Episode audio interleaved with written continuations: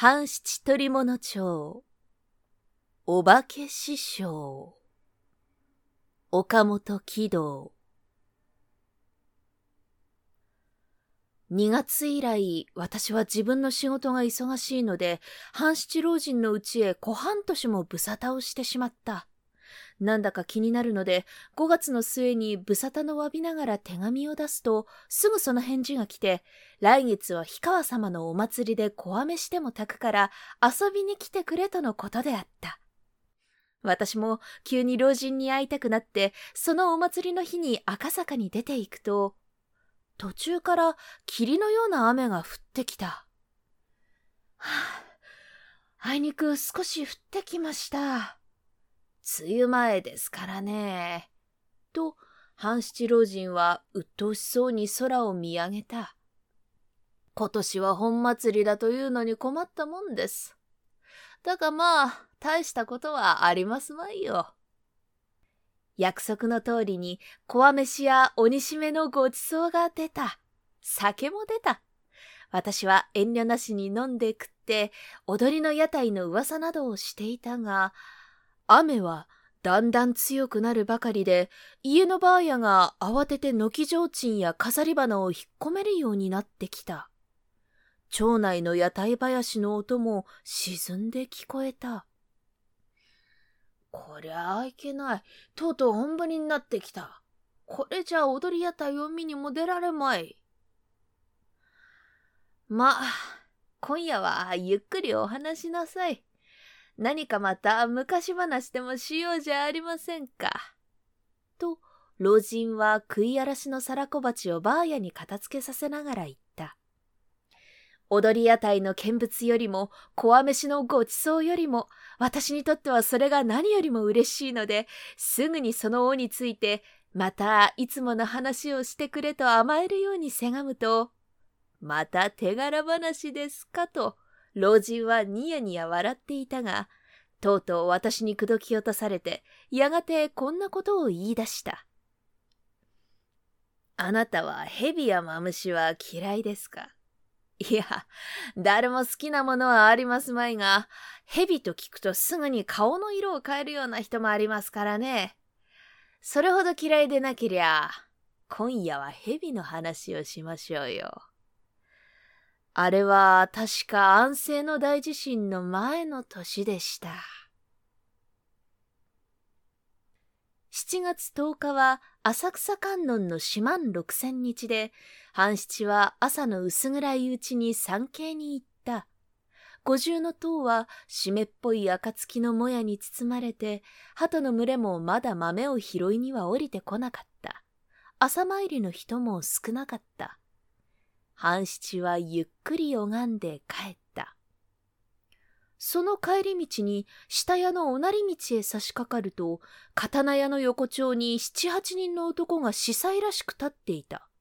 半七も商売柄で、ふと立ち止まってその横丁を覗くと、弁慶島の浴衣を着た小作りの男が、その群れを離れてバタバタかけてきた。親分どこへ？観音様へ朝参りに行った。ちょうどいいとこでした。今、ここに変なことが持ち上がってね。男は顔をしかめて小声で言った。彼は下っ引きの源氏というお化職であった。この下っ引きというのは、今でいう長者のようなものです。と、半七老人はここで中を入れてくれた。つまり、手先の下を働く人間で、表向きは魚屋とかお化粧とか、何かしら商売を持っていて、その商売の合間に何か種をあげてくるんです。これは影の人間ですから、決して取り物などには出ません。どこまでも仇のつもりで済ましているんです。岡っ引きの下には手先がいる。手先の下には下っ引きがいる。それがお互いに糸を引いてうまくやっていくことになっているんです。それでなけりゃ罪人はなかなか上がりませんよ。源氏はこの近所に長く住んでいて、下っ引きの仲間でも目端の利く方であった。それが変なことを言うので、半七も少し真面目になった。なんだ？何があった？人が死んだんです。お化け師匠が死んだんです。お化け師匠。こういう奇怪なあだ名を取った本人は、水木亀樹と呼ばれる踊りの師匠であった。亀樹は自分の名を幼い時から娘分にもらって、これに芸をみっちり仕込んで、亀代と名乗らせて自分の後を継がせるつもりであったが、その亀代は去年の秋に18歳で死んだ。お化け師匠のあだ名はそれから生み出されたのであった。亀樹は今年四十八だというが、年に比べるとみずみずしい垢抜けのした女であった。商売柄で若い時には随分浮いた噂も聞こえたが、この10年以来は欲一方に凝り固まっているとかいうので、近所の評判はあまり良くなかった。名を娘分にもらったのも、ゆくゆく自分の食い物にしようという下心から出たのである。旗から見ると、むごたらしいほどに手厳しく仕込んだ。そういうふうに小さい時からあまり邪険に責められたせいか、亀代はどうも病身であったが、仕込みが厳しいだけに芸はよくできた。器量も良かった。16の年から母の大芸妓として弟子たちを教えていたが、器量のいいのが唯一のおとりになって男弟子もだいぶ入り込むようになった。したがって亀樹の懐都合もだんだん良くなってきたが、欲の深い彼女はお定まりの月並みや墨線や畳線ぐらいでなかなか満足していられる女ではなかった。彼女はこの若い美しい餌で大きな魚を釣り寄せようと企んでいた。その魚は去年の春の潮に乗って寄ってきた。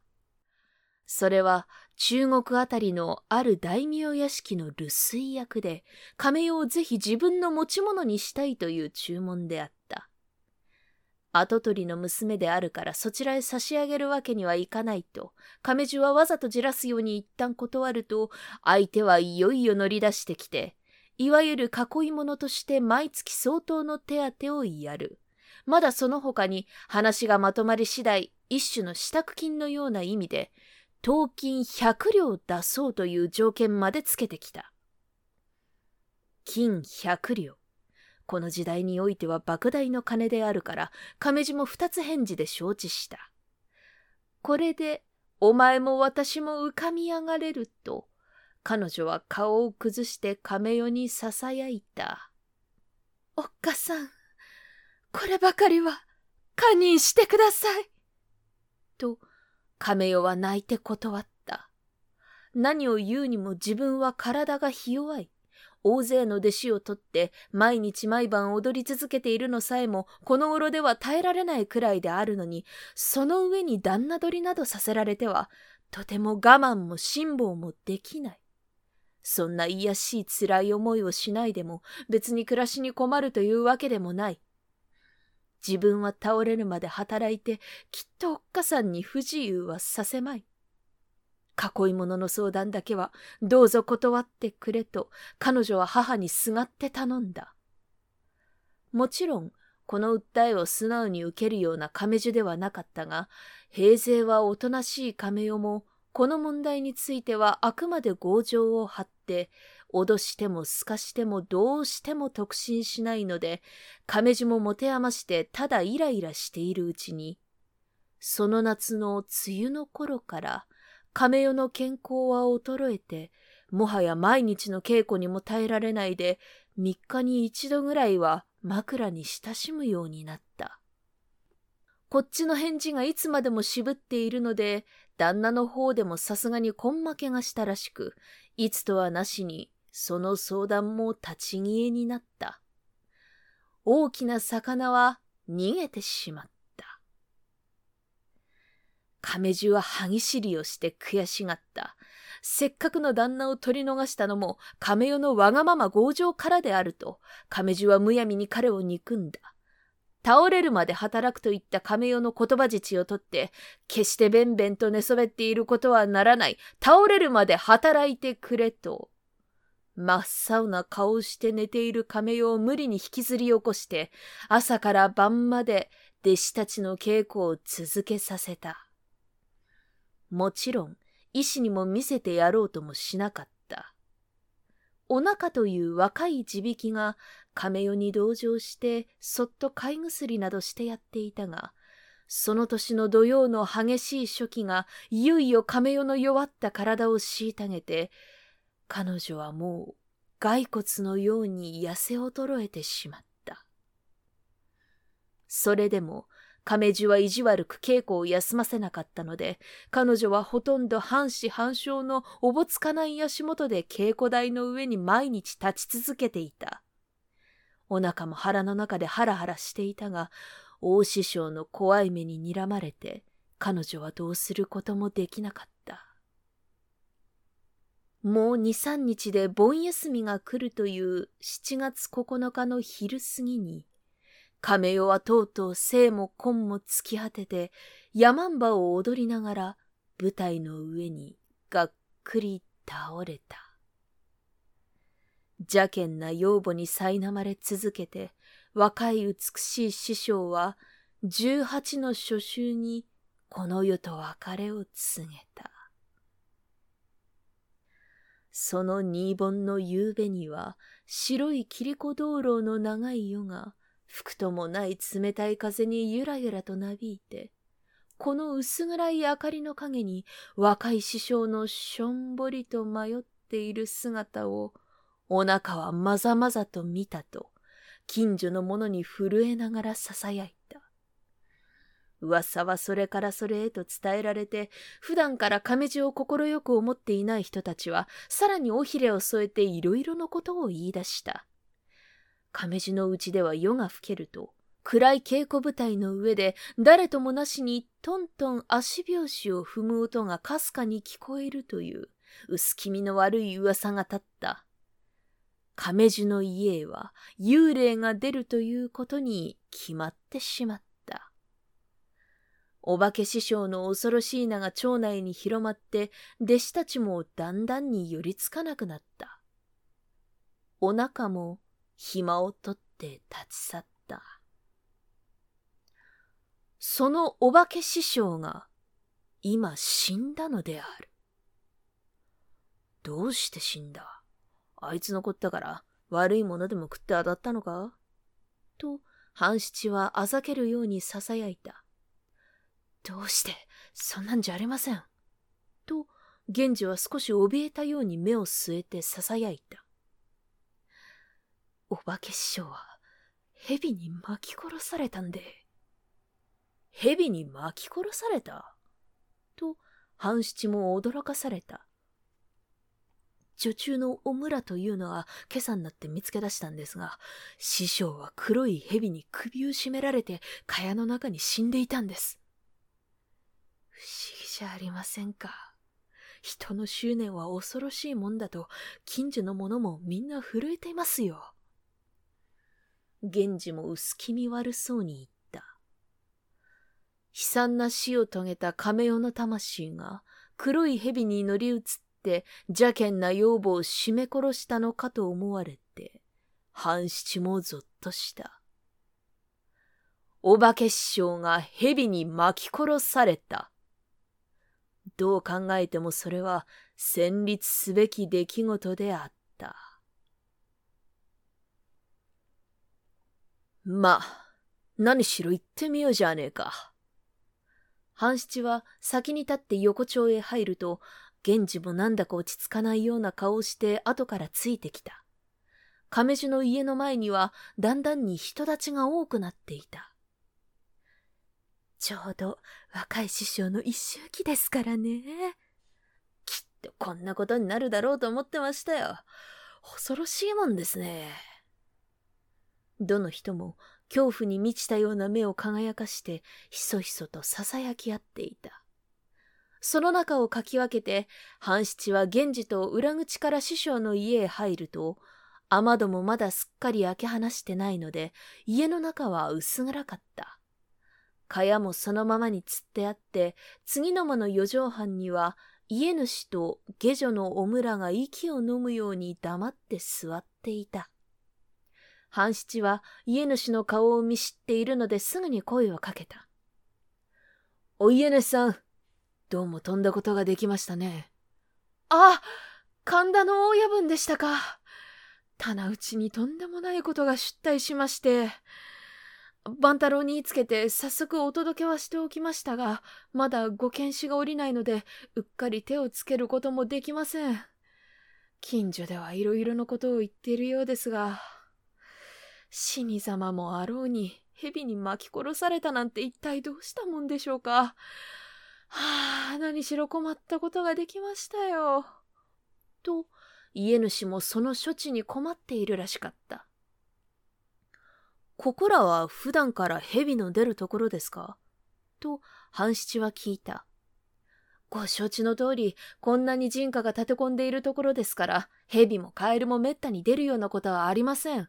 おまけに、ここの家は庭といったところで四坪ばかりで、蛇なんぞ住んでいそうなはずはありませんし、どこから入ってきたのか一向わかりません。それですから近所でまあいろいろなことを言うんですが。と家主の胸にも亀代の亡霊を描いているらしかった。蚊帳の中を見てもよろしゅうございますか？どうぞ、お改めください。半七の身分を知っている家主は意義なく承知した。半七は立って次の前へ行くと、ここは横六畳で、隅の壁沿いに三尺の置き床があって、大釈様の古びた軸がかかっていた。蚊帳は六畳一杯につられていて、昨日今日はまだ残暑が強いせいであろう。亀地は布団の上に寝ござを敷いて、薄い貝巻きは裾の方に押しやられてあった。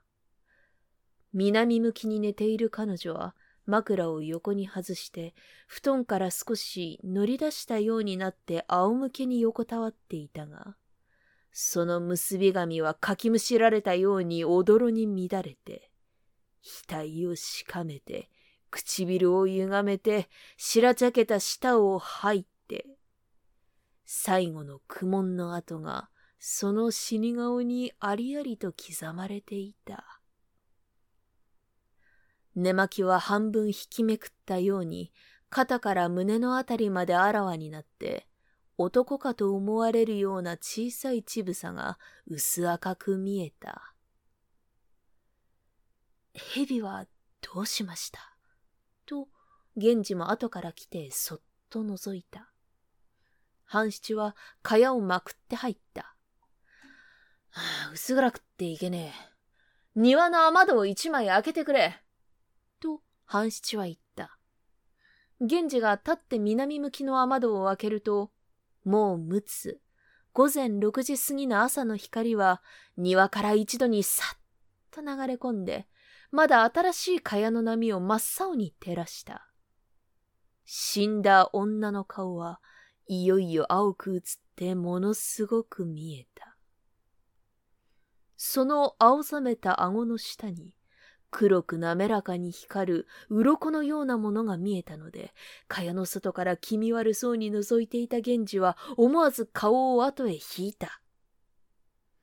半七は少しかがんでよく見ると、黒い蛇はあまり大きくなかった。ヨーヨー一尺ぐらいのものらしく、その尾は女の首筋にゆるく巻きついて、その平たい首は布団の上に死んだようにぐたりと垂れていた。生きているのかしらと、半七は指の先で軽くその頭を弾いてみると、蛇は、ぬんと鎌首を長く上げた。それを見て、少し考えていた半七は、懐から花紙の畳んだのを出して、その頭をまた軽く押さえると、蛇は物に恐れるように首をすくませて、布団の上へおとなしく首を垂れてしまった。蚊帳を抜け出してきて、半七は縁先の蝶子鉢で手を洗って元の四畳半へ戻った。わかりましたか？と家主は待ちかねたように聞いた。さあ、まだ何とも申されませんね。いずれご検視が見えたらば、またお係のお考えもありましょう。私は、ひとまずこれでおいとまをいたします。取り留めた返事を受け取らないで、少し失望したらしい家主の顔を後に残して、半七は早々にここを出ると、源氏も続いて表へ出た。親分、どうでした？あの女中はまだ若いようだな。十七八か。半七は出し抜けに聞いた。十七だということです。だが、あいつがまさかやったんじゃありますまい。うん。と半七は考えていた。だが何とも言えねえ。おめえだから言って聞かせるが、師匠は蛇が殺したんじゃねえ。人間が絞め殺しておいて、後から蛇を巻きつけたに相違ねえ。お前もそのつもりで、あの女中はもちろんのこと、他の出入りの者にもよく気をつけろ。じゃあ、死んだ者の執念じゃありませんかね？と、源氏はまだ疑うような目をしていた。死んだ者の執念もかかっているか知れねえが、生きた者の執念もかかっているに相違ねえ。俺はこれからちっと心当たりをついてくるから、おめえも除災なくやってくれ。そこでどうだろう？あの師匠はちっとは金を持っていたらしいか？あの欲張りですからね。小金を貯めていたでしょうよ。男でもあった様子はねえか？この頃は欲一方のようでしたね。そうか。じゃあ、何しろ頼むよ。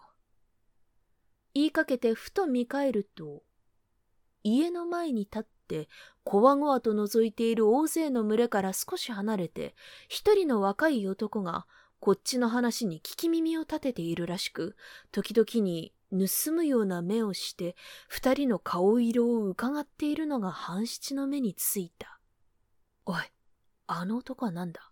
おめ知らねえか？と、半七は小声で源氏に聞いた。あれは、町内の教授屋のせがれで、矢三郎と言うんです。師匠の家へ出入りすることはねえか。去年までは毎晩稽古に行っていたんですが、若い師匠が死んでからちっとも足踏みをしねえようです。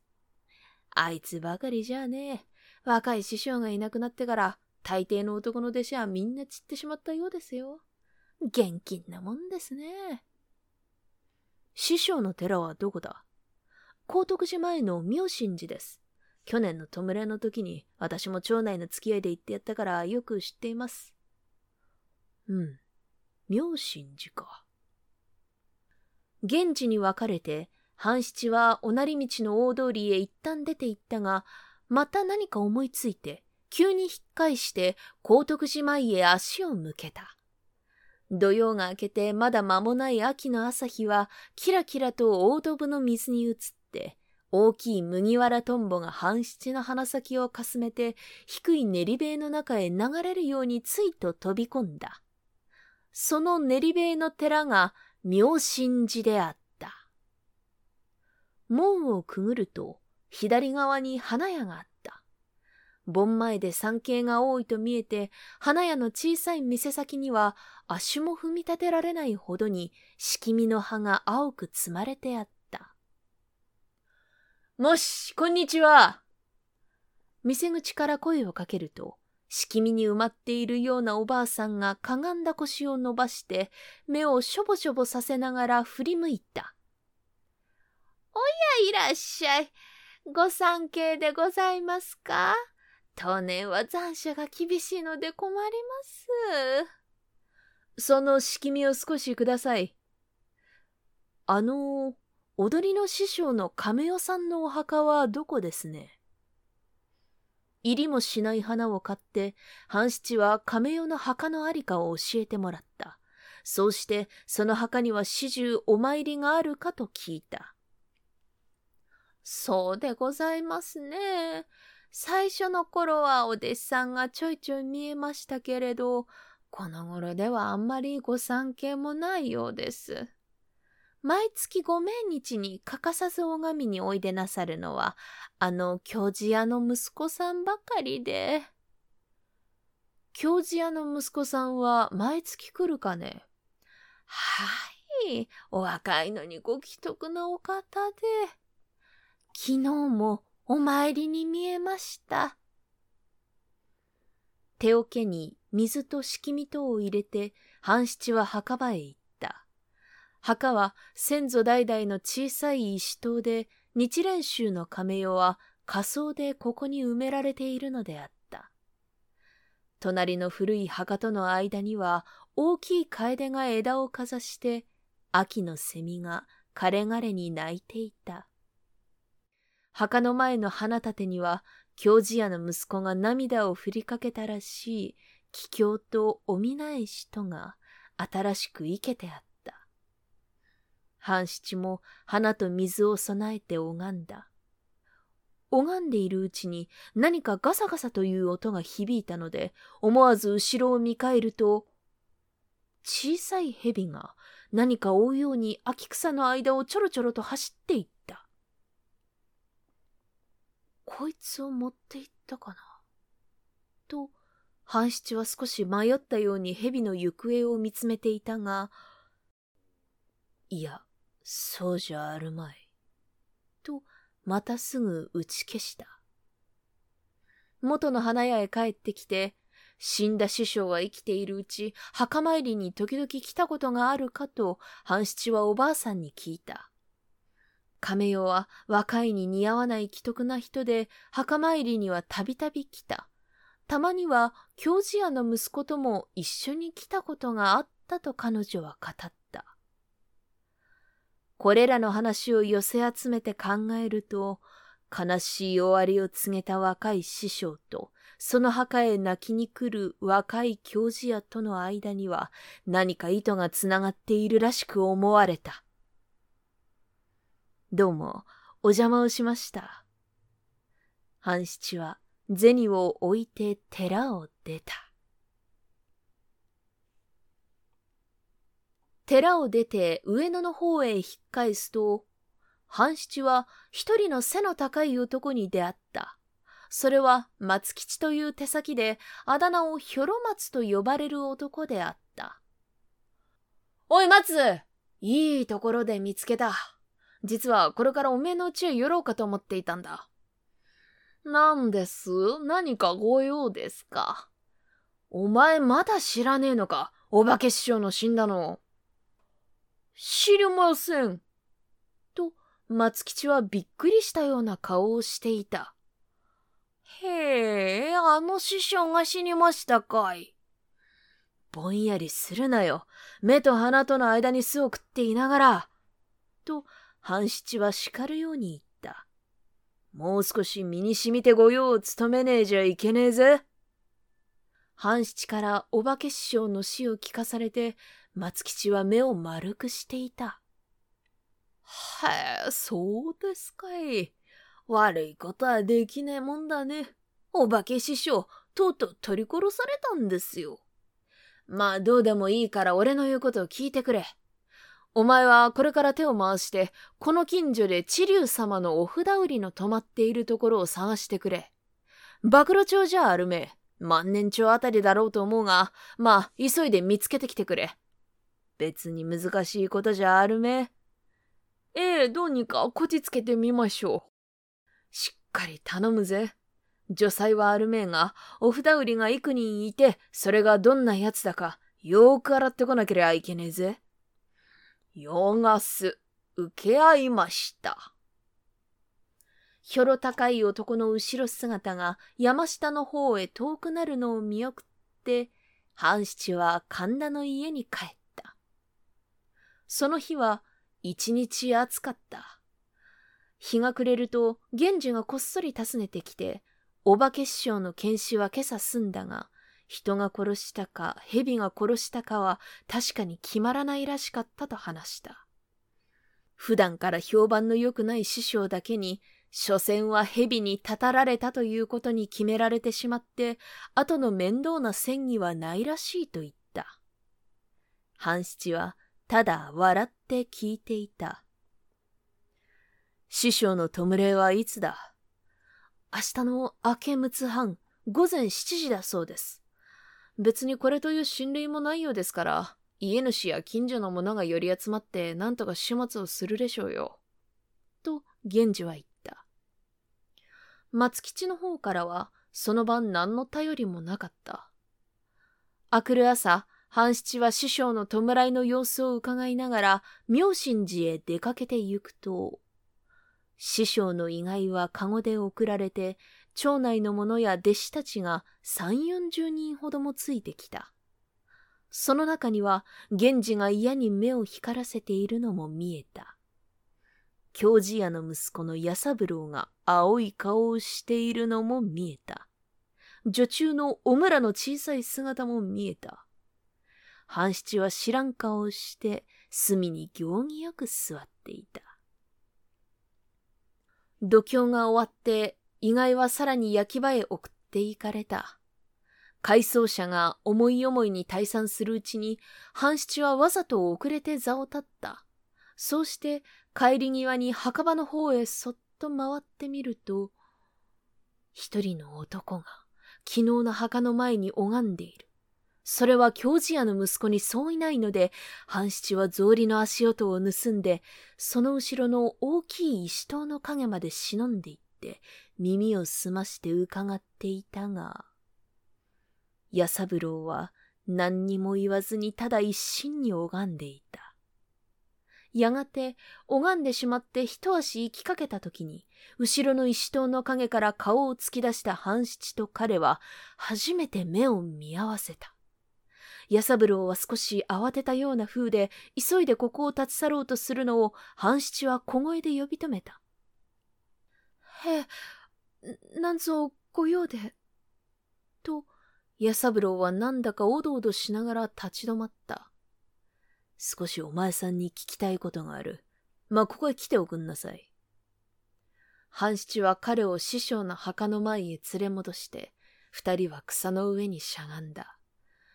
今朝は薄く曇っているので、まだ乾かない草の露が二人の草履の裏にひやびやとしみた。お前さんご既得に毎月この墓へお参りに来なさるそうですね。と、半七はまず何気なしに言った。へえ、若い師匠のところへはちっとばかり稽古に行ったもんですから。と、弥三郎は丁寧に答えた。彼は昨日の朝以来、半七の身分を大抵察しているらしかった。そこで、くどいことは言わねえ。手短に話を片付けるが、お前さんは死んだ若い師匠とどうかしていたんだろうね。弥三郎の顔色は変わった。彼は黙ってうつむいて、膝の下の青い葉をむしっていた。ねえ、正直に言ってもらおうじゃねえか。お前さんが若い師匠とどうかしていた。ところが師匠はあんな惨めな死に様をした。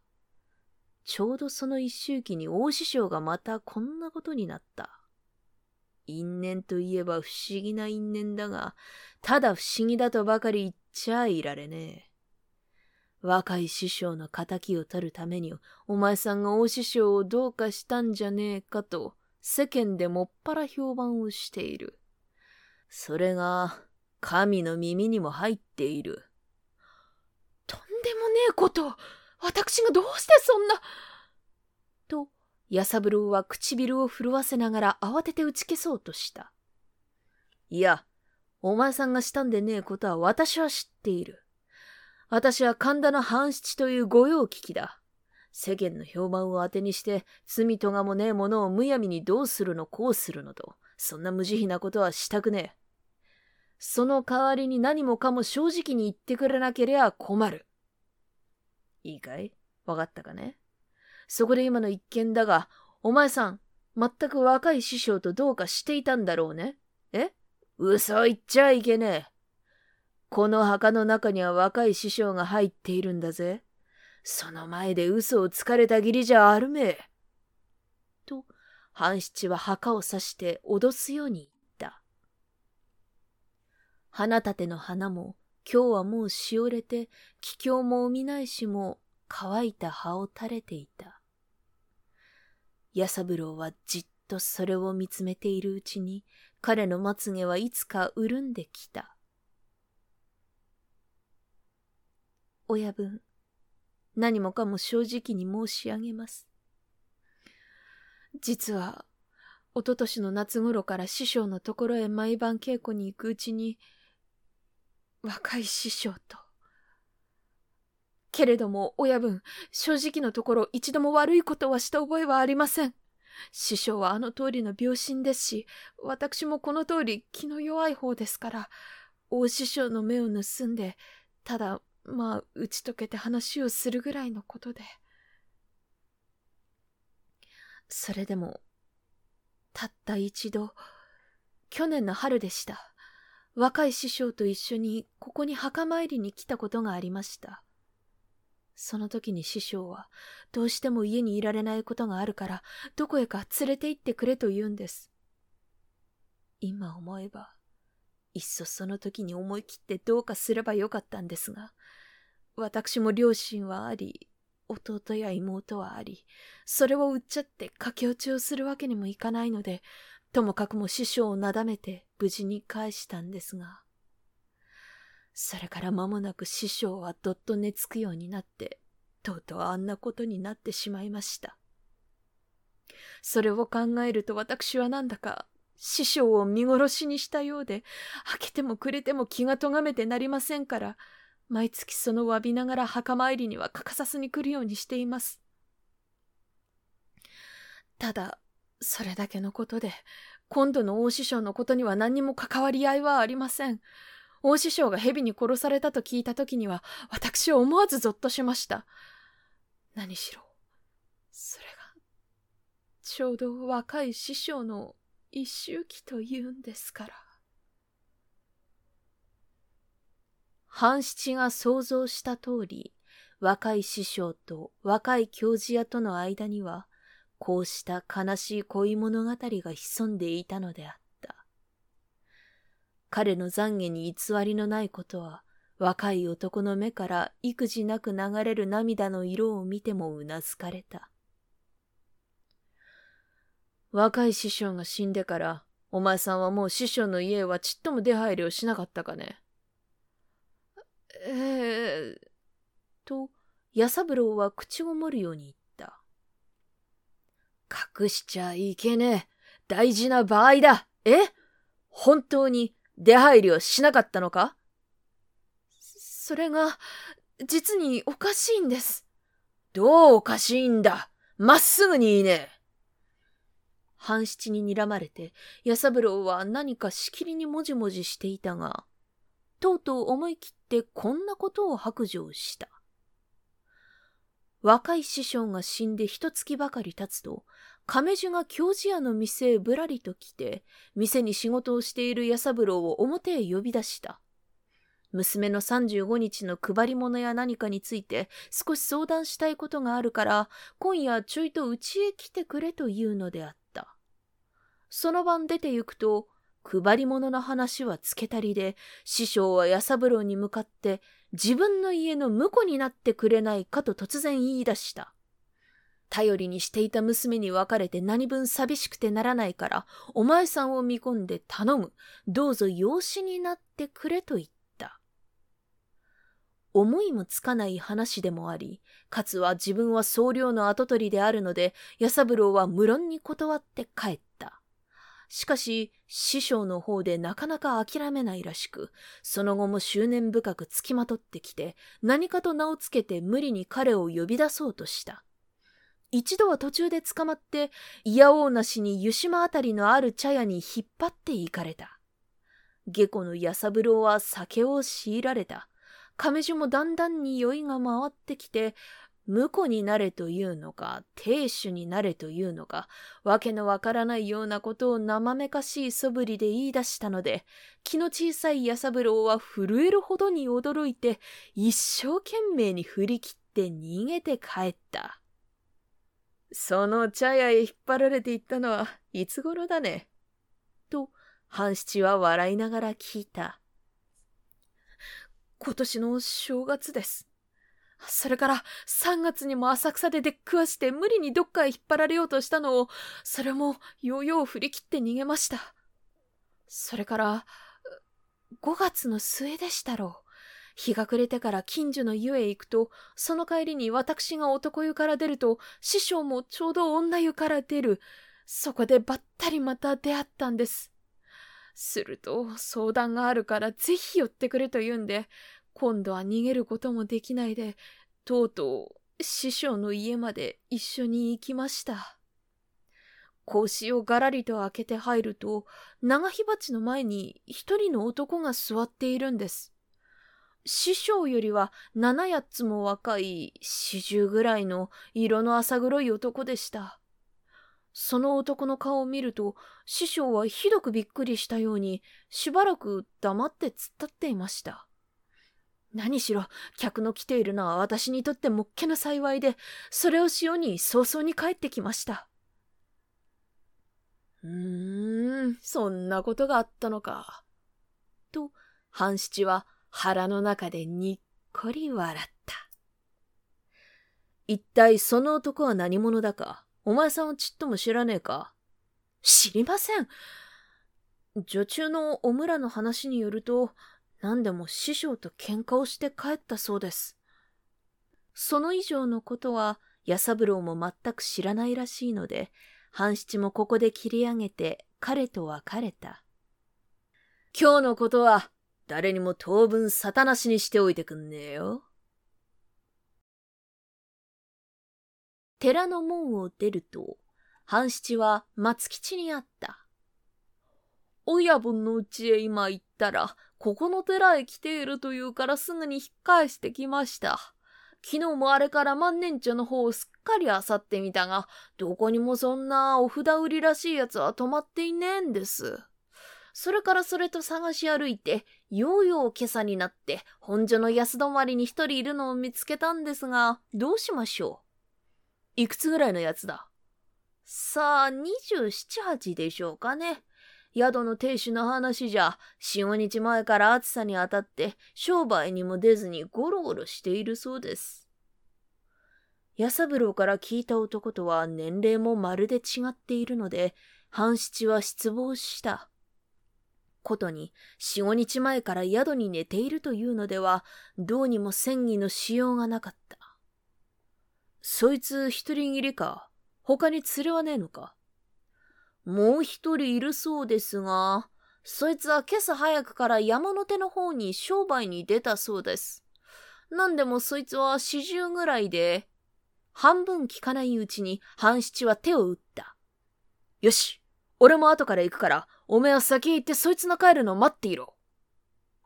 松吉を先にやって、半七はまた亀樹の家へ急いで行くと、下女のお村は近所の人たちと一緒に焼き場へ回ったというので、家には知らない女が二人座っていた。亀樹と喧嘩をして帰ったという男について、お村から詳しいことを聞き出そうと思って、半七はしばらくそこに待っていたが、お村はなかなか帰ってこなかった。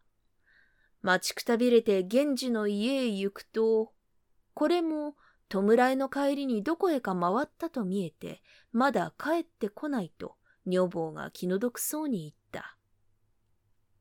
女房を相手に二つ三つ世間話をしているうちに、やがて上野の鐘が四つ、午前十時をついた。お札売りも山の手へ登ったんじゃ、どうせ昼過ぎでなけりゃ帰るめ。半七はその間に二三軒用足しをしてこようと思って、早々に源氏の家を出た。それから駆け足で二三軒回って、途中で昼飯を食って、御前菓子の私に来たのは、やつ、午後二時少し前であった。ここで本所へ渡る船を待っていると、一足遅れてこの私へ来たのは、すげ傘をかぶった四十格好の色の黒い男で、鉄鋼キャハンのわらじがけ、首に小さい箱をかけていた。それが地流のお札売りであることは、半七にもすぐに悟られたので、物に慣れている彼も思わず胸を躍らせた。松吉から宣告聞いたのはこやつに違いない。年頃も安三郎から聞いた男に符合している。しかし、確かの証拠もないのに突然に御用の声をかけるわけにもいかない。ともかくも宿へ帰るのを突き止めた上で、なんとか千人の使用もあろうと思って、半七は何気ない風をして、時々に彼の傘のうちに注意の目を送っていると、お札売りの男もそれと悟ったらしく、こっちの目を避けるように、わざと柳の下に隠れて、胸を少し広げて扇を使っていた。薄く曇った空は昼から少しずつ剥げてきて、駒形堂の屋根も明るくなった。そよりとも風のない日で、秋の暑さは大川の水にも残っているらしく、向こう岸から漕ぎ戻してくる渡し船にも白い扇や手ぬぐいが乗り合いの額にかざされて、女の子の絵日傘が赤い影を船端の波にゆらゆらと浮かべていた。その一群れがこっちの岸へついてぞろぞろ上がってゆくのを待ちかねたように、お札売りは入れ替わって乗った。半七も続いて飛び乗った。おーい出るよー船頭は大きい声で呼ぶと、子供の手を引いたおかみさんや、寺参りらしいおばあさんや、中元の砂糖袋を下げた小僧や、五六人の男女が遅ればせにどやどやと駆けつけてきて、揺れる船べりからだんだんに乗り込んだ。やがて漕ぎ出した時に、お札売りは友の方に乗り込んだ一人の男を急に見つけ出したらしく、他の乗り合いをかき分けて彼の胸ぐらをひっつかんだ。やいこの泥棒。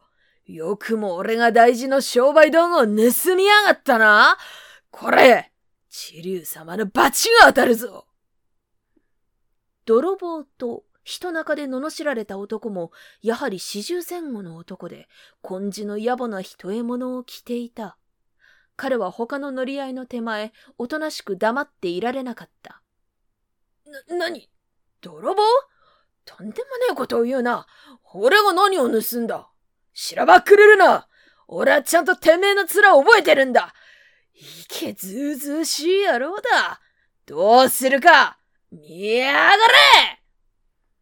お札売りは相手の胸ぐらを掴んだままで力任せに幾度か小突き回した。男もその手を掴んでねじ離そうとした。小さい船は揺れ傾いて女や子供は泣き出した。船の中で喧嘩をしちゃいけねえ喧嘩なら岸へついてからにしておくんなせ船頭は叱るように制した。他の乗り合いの客も口々になだめたので、お札売りはよんどころなしに手を緩めた。しかし、まだそのままに済ませそうもない険しい顔色で相手をきっと睨みつめていた。船が本所の歌詞へ着くと、半七はまずひらりと飛び上がった。続いてかの男が上がった。その後を追うようにお札売りも上がってきて、再び彼の袖を掴もうとするのを、男は慌てて振り切って逃げ出そうとしたが、その片腕は、もう半七に抑えられていた。お前さん、何をするんです？と、男は振り離そうと身をもがいた。神妙にしろ御用だ半七の声は鋭く響いた。男は不意に魂を抜き取られたように、ただ棒立ちに突っ立ったままであった。勢い込んで追おうとしたお札売りも思わず立ちすくんでしまった。お前はこいつに何を取られた？黒い蛇だろう。と、半七はお札売りに聞いた。はい、さようでございます。こいつと一緒に番屋まで来てくれ。二人を引っ張って、半七は近所の地震盤へ行った。アサリの殻を店の前の泥に敷いていた地震盤の親父は、抱えていたザルを放り出して、半七らを家へ入れた。おい、素直に何もかも言っちまえと、半七はかの男を睨むように見た。てめえは、おなり道の横丁のお化け師匠の色か？亭主か？何しろ久しぶりで訪ねていくと、師匠は若え男なんぞを引っ張って帰ってきて、てめえに会ってもいい顔しねえ。あんまり不実だとか白状だとか言うんで、てめえは師匠と焼きもち喧嘩をしたろう。それが元で、とうとう師匠を殺す気になってここにいるお札売りの箱から蛇を一匹盗んで狂言の種に使ったろうてめえもなかなか芝居っ気がある。お化け師匠と札付きになっているのにつけ込んで、師匠をそっと締め殺して、その蛇を死骸の首へ巻きつけておいて、娘の執念だとかたたりだとか、とんだ林や肖像な階段でうまく世間をごまかそうとしたんだろう。それで世の中が無事息災で通っていかれりゃ、闇夜にブラチョウチンはいらねえ理屈だが、どうもそうばかりはいかねえ。さあ、恐れ入ってまっすぐに何でも吐き出してしまええ落ち着いているな。ヤニを舐めさせられた蛇のように往生際が悪いと、もうおじへをかけちゃいられねえ。さあ申し立てろ江戸中の木肌を一度にしゃぶらせられたわけであるめえし、口の聞かれねえはずはねえ飯を食う時のように大きい口を開いて言えやろう。わかったか？悪く片付けて嫌がるとひっぱたくぞ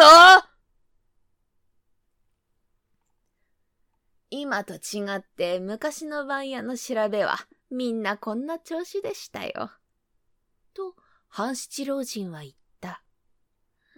町奉行は格別、番屋で調べるときには、おかっぴきや手先ばかりでなく、八丁ぶりのお役人衆もみんなこの息で頭からポンポンやっつけるんです。芝居や公爵のようなもんじゃありませんよ。ぐずぐずしていると全くひっぱたくんですよ。それで、その男は白状したんですか？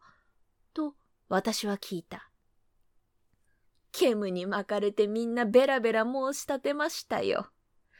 そいつは元は上野の三内の坊主で、亀地よりも年下なんですけれども、女にうまく丸め込まれて、とうとう寺を開いてしまって、10年ほど前から甲州の方へ行って現続していたんですが、故郷傍地方市で江戸が恋しくなって、今度久しぶりで出てきて、早速亀地のところへ訪ねていくと、女は白状だから見向きもしない。おまけで京地屋の生分けせがれなんぞ引っ張ってきたのを見たもんだから、坊主はむやみに悔しくなって、何とかして一種返しをしてやろうと、そこらの安宿を転げ歩きながら、足掛け二ヶ月越しも付け狙っているうちに、亀樹の娘が去年死んで、それからお化け師匠の評判が立っているのを聞き込んで、根が坊主だけに資料のたたりなんていうことを考えついて、とうとう師匠を絞め殺してしまったんですよ。蛇を種に使ったところは、うまく考えましたね。その蛇は、お札売りのを盗んだんですか？本所の安宿に転がっていると、ちょうどそこへ地流のお札売りが泊まり合わせたもんだから、それからふと思いついて、その蛇を一匹盗んだんです。そこで蛇を見なかったら、そんな知恵も出なかったかもしれませんが、師匠も坊主も、つまりお互いの不運ですね。時効は盆前、娘の一周期とうまく道具が揃っているもんだから、夜更けに水口からそっと忍び込んで、師匠を殺す蛇を巻きつける。すべておあつらえの通りの階段が出来上がったんです。私は最初に女中のお村というのに目をつけていたんですが、これはよく寝込んでいて、全く何にも知らなかったということが後で分かりました。それにしても、あなたはどうして地流のお札売りに手をつけようと考えついたのです？それが私にはわからなかった。半七老人はまたニヤニヤ笑っていた。なるほど。今時の人にはわからないかもしれませんね。昔は毎年夏場になると、マムシよけ、ヘビよけのお札売りというものがどこからか出てくるんです。有名な知龍様の他にいろいろなまがいものがあって、そのお札売りは蛇を入れた箱を首にかけて、人の見る前でそのお札で蛇の頭を撫でると、蛇は小さくなって首を縮めてしまうんです。本当の知龍様はそんなことはありませんが、まがいものになると普段から蛇を鳴らしておく。何でもお札に針を刺しておいて、蛇の頭をちょいちょいつくと、蛇は痛いから首を縮める。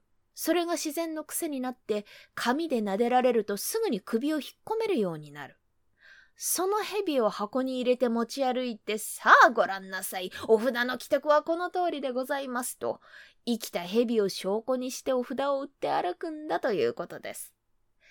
私がお化け師匠の首に巻きついている蛇を見たときに、なんだかひどく弱っている様子がどうも普通の蛇らしくないので、ふっとその蛇よけのまがいものを思い出して、試しに返しでちょいと押さえると、蛇はすぐに首を縮めてしまいましたから、さてはいよいよ札売りの持っている蛇に相違ないと見極めをつけて、それからだんだんにたぐっていくうちに相手にうまくぶつかったんです。ええ、ああ、その坊主ですか？それは無論死罪になりました。お札売りはどうなりました？知龍様の名前を語って、そんなイカ物を売ってるんですから。今なら相当な罰を受けるでしょうが、昔は別にどうということもありませんでした。つまり、騙される方が悪いというような理屈なんですね。それでも、やっぱり気が咎めると見えて、お札売りは私に傘の内を覗かれて、なんだか落ち着かないような風で遠のいていたんでしょう。知龍様ばかりでなく、昔はこんなまがいものがたくさんありましたよ。一体その知龍様というのはどこにあるんです？東海道の三州です。今でもご信心の人がありましょう。おや？雨が止んだと見えて表が急に賑やかになってきました。どうです？せっかくおいでなすったもんですから、ともかくも一回りして、軒提灯に火の入ったところを見てこようじゃありませんか。お祭りはどうしても夜のものですよ。老人に案内されて、私は町内の飾り物などを見て歩いた。その晩、家へ帰って東海道名所図絵を送ってみると、三州知龍の宿の下りに知龍の神社のことが詳しく記されて、マムシ蛇よけの守りは別当承知院社人よりこれを言い出す。遠近これを信じて授かる者を多し、夏秋の頃、山中総林にこれを懐中すれば、マムシ蛇逃げ去るという、うんぬん。と書いてあった。